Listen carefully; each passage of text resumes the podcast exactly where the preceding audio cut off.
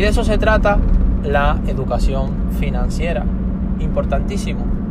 La educación financiera es lo que te va a, dar obviamente un, antes y un después en tus finanzas, en tu economía y obviamente en tu calidad de vida.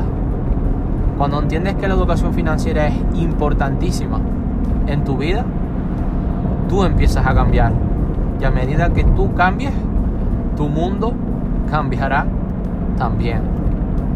Uno de los uno de los puntos, hay, hay, hay, muchísimas cosas con las, que, con las que hago mentorías, hago conferencias, asesoro a, a, muchos clientes, pero uno de los puntos importantes que me encantaría, después de hablar de los diferentes perfiles de empleado, autoempleado, empresario, inversionista, haber sacado eh, eh, las partes positivas, las partes no tan positivas, pero sobre todo los beneficios, las ventajas y lo que se requiere en este programa vamos a hablar acerca de, importantísimo, cómo estás manejando el ingreso que entra.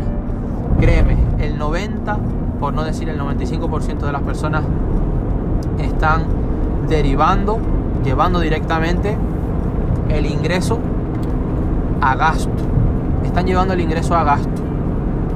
¿Qué quiero decir con esto? Que ya sea que vivas en paycheck to paycheck, eh, de salario en salario, o que estés facturando, o que tengas una, una, eh, una, una pequeña tienda, etcétera, fíjate bien cómo estás estableciendo tus gastos. La mayoría de personas simplemente pues eh, cobran un salario, ingresan por una nómina en el que el primero en sacar partido no eres tú, porque mucha gente dice, ya yo ingresé, ya yo cobré, ya yo tengo el salario, perdona, pero el primero que tuvo ventaja fue, independientemente de tu país, son los impuestos, es el, gobierno, son las retenciones que te están aplicando eh, quincenalmente, dependiendo de tu país, o mensualmente. Eh, el impuesto de una persona física, en el caso de que estés, eh, contingencias profesionales, eh, contingencias por desempleo, contingencias por eh, formación, etc.